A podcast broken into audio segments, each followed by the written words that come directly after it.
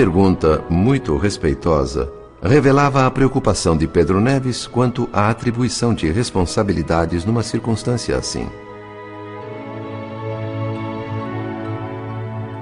Irmão Félix, tranquilo, esclareceu.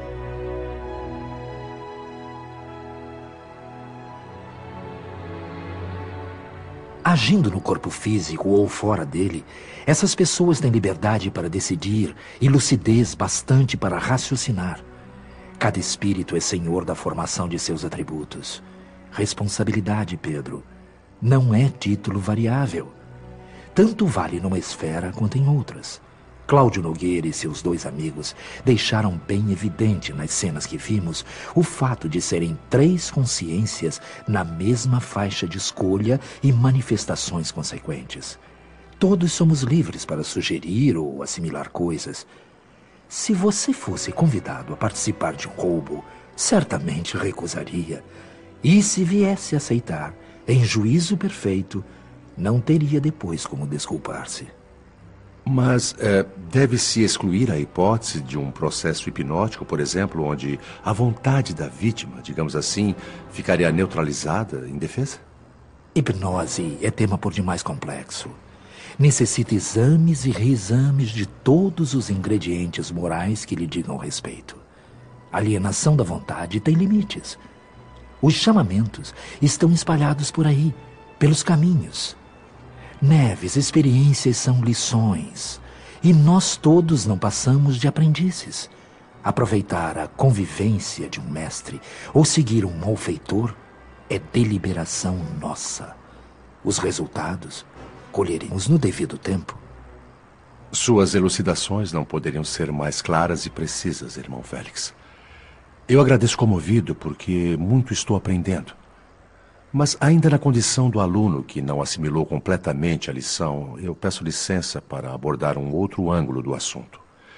Notei que o senhor não tocou em nenhuma providência no sentido de afastar as entidades vadias para limpar o ambiente. Faço essa observação porque na casa do meu genro existe essa preocupação de sua parte.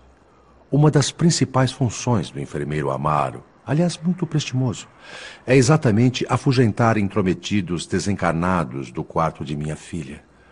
Por que o mesmo cuidado não se verifica nesta casa? Excelente pergunta, Neves. É oportuno falar deste aspecto. A casa de sua filha e a casa de nosso irmão Cláudio guardam situações bem diferentes. Dona Beatriz mantém o hábito da oração e consegue imunizar-se espiritualmente por si e qualquer forma pensamento aviltante que lhe seja arremessada é imediatamente repelida sem muito esforço. Além disso, na condição de enferma, em vésperas de desencarnação, seria injusto e cruel deixá-la sem proteção nem garantias, à mercê de criaturas insanas. Mas nosso irmão Cláudio é menos merecedor de uma demonstração fraterna de caridade a fim de livrá-lo de tão temíveis obsessores? temíveis obsessores é definição sua, Pedro. Cláudio tem excelente saúde física, cérebro lúcido, raciocínio seguro, é inteligente, maduro e experimentado. Não carrega nenhuma deficiência no corpo. Vive exatamente a vida que procura. Sabe muito bem o que quer e possui materialmente o que deseja. Portanto, é natural que respire a influência das companhias que aceita, desfrutando ampla liberdade, mais os recursos de instrução e discernimento, poderia perfeitamente juntar-se aos missionários do bem que operam entre os homens, garantindo edificação e felicidade a si mesmo. Se elege para comensais da própria casa os companheiros que acabamos de ver, é assunto dele. Enquanto nos movíamos pela terra encarnados, não nos parecia correto querer expulsar alguém de uma casa alheia só porque esse alguém não se harmonizava conosco. Agora, vendo o mundo e as coisas do mundo de mais alto, seria cabível modificar o procedimento. Mas, irmão Félix, é importante convir que Cláudio Liberto poderia ser mais digno. Isso é perfeitamente lógico, André. Ninguém nega. Então, por que não libertá-lo desses malandros exploradores?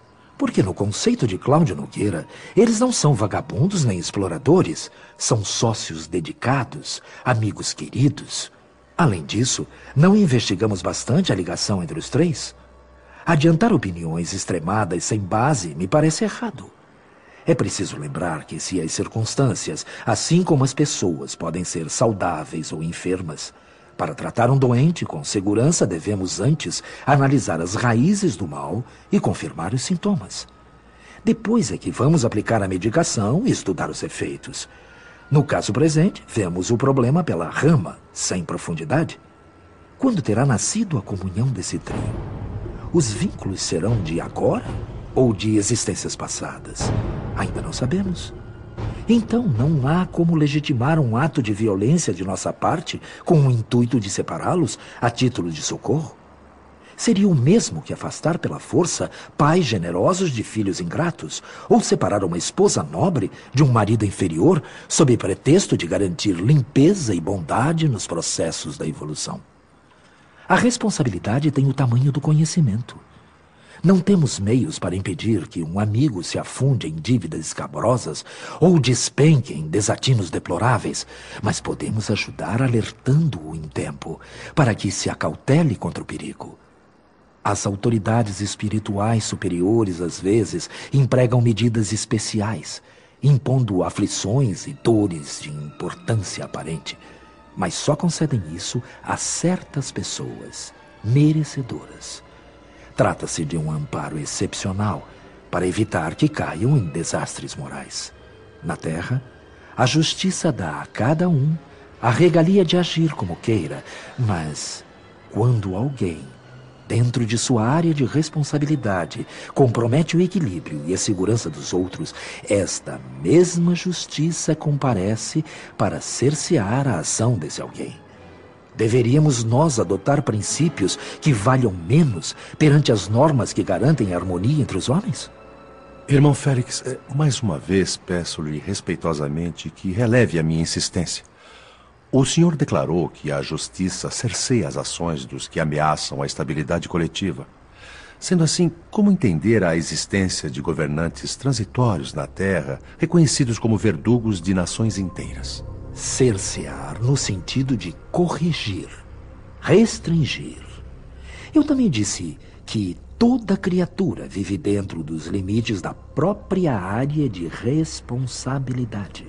Ora, se a responsabilidade de alguém corresponde ao tamanho do conhecimento superior que esse alguém já adquiriu, devemos admitir que os compromissos da consciência têm as dimensões da autoridade que lhe foi atribuída. Quem possui grandes cabedais de autoridade, tanto pode elevar extensas comunidades aos mais altos níveis de progresso e aprimoramento, quanto afundá-las em estagnação e decadência isso na medida exata das atitudes que tome para o bem ou para o mal. Naturalmente, governantes e administradores em qualquer tempo respondem pelo que fazem. Cada qual dá conta dos recursos que lhe foram confiados e da região de influência que recebeu. E sem dúvida nenhuma irá colher, de modo automático, os bens ou os males que haja semeado.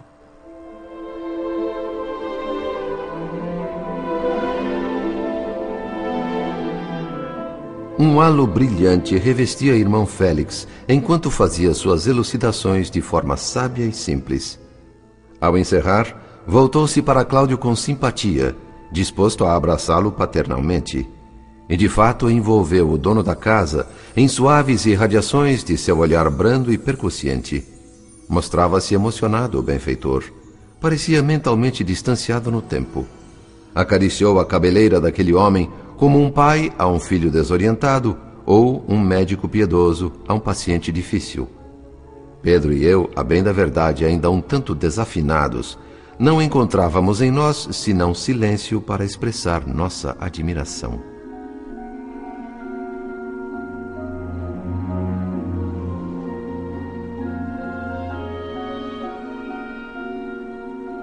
Quem pode afirmar que Cláudio amanhã não será um homem renovado para o bem? Quem garante que esses dois companheiros que hoje o deprimem não serão educados por ele mesmo um dia? Que lucro teríamos em atrair contra nós a repulsão dos três, simplesmente porque hoje são ignorantes e infelizes? Vivemos todos necessitando uns dos outros. O adubo em geral tem cheiro desagradável, mas é ele que assegura a fertilidade do solo e o desenvolvimento da planta, que por sua vez serve ao homem. Pedro Neves e eu absorvíamos atentamente aquelas lições plenas de sabedoria. Mas irmão Félix nos lembrou gentilmente que estávamos ali a serviço e com um gesto convidou-nos a acompanhá-lo. Entramos no quarto ao lado e vimos uma jovem franzina sentada numa das camas. Chama-se Marita, essa moça. Há 20 anos, quando nasceu, foi adotada pelos donos da casa. Mas não posso permanecer aqui para relatar a história dela a vocês. Eu tenho obrigações urgentes em nosso lar. André, analise o quadro mental da jovem. Ela necessita de muito trabalho assistencial. É uma menina inexperiente. Sei que vocês irão lhe prestar todo o auxílio fraternal possível. Eu confio nisso. As razões que tenho para me consagrar à felicidade dessa família são muito fortes. Há uma dificuldade, porém. As pessoas desta casa fogem sistematicamente de toda e qualquer atividade religiosa ou beneficente. Nenhum dos quatro membros da família se interessa em cultivar o hábito da oração ou do estudo.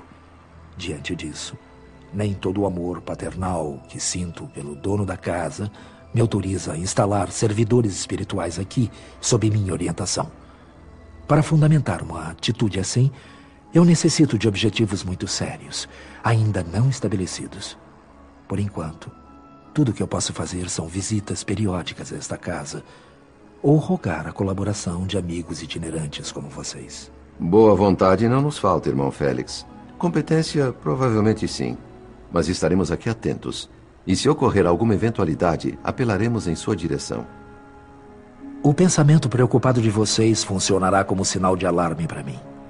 Além disso, poderão sempre contar com o auxílio rápido e eficiente do nosso prestimoso enfermeiro Amaro, que no momento assiste a sua filha, Pedro, e de toda uma equipe de cooperadores diversos em serviço aqui nas imediações. Eles ajudam não por obrigação, mas por dedicação à causa da fraternidade. Eu preciso ir agora. Até breve. E que Deus os abençoe.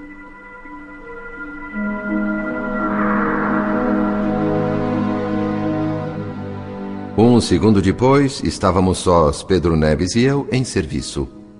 A ausência de irmão Félix produziu em mim uma sensação de vazio, desamparo. Aquele espírito superior extremamente generoso aos meus olhos, era como um professor de grande nobreza que desce de sua cátedra para alentar o ânimo de alunos em fase de alfabetização. Mas tínhamos uma tarefa pela frente e nada justificava protelações. Olhei à minha volta. Duas camas alinhavam-se naquele quarto limpo, muito bem cuidado. A mocinha apoiava o rosto nas mãos e remoía torturada o drama de sua vida. Olhar para ela sem se compadecer era impossível tão jovem e arcada sob o peso insuportável de tribulações crônicas e dolorosas. Muito bonita, rosto de linhas raras, olhos escuros em contraste com a brancura da pele, cabelos castanhos levemente ondulados, mãos pequenas e corpo bem formado. Um belo manequim de carne ocultando dentro uma criança assustada e ferida. Tristeza maquiada, aflição vestida de flor Conforme instruções do irmão Félix, dei início à abordagem mental, seguindo um novo padrão de análise. Evidenciando a terna compreensão que um pai deve aos filhos, em pensamento consultei Marita, espiritualmente enferma, a fim de pesquisar conclusões para o trabalho assistencial. A resposta não se fez esperar. As primeiras cenas do drama pessoal da moça começaram a se projetar ali, diante dos nossos olhos.